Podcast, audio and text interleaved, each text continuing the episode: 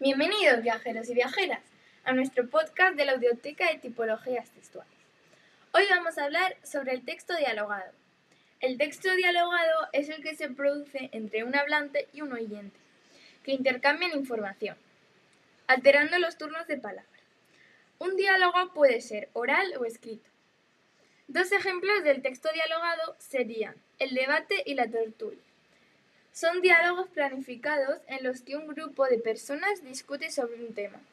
Suele haber un moderador que reparte su turno de palabra. O la entrevista. En televisión o radio. Un periodista hace preguntas a una persona para conseguir información.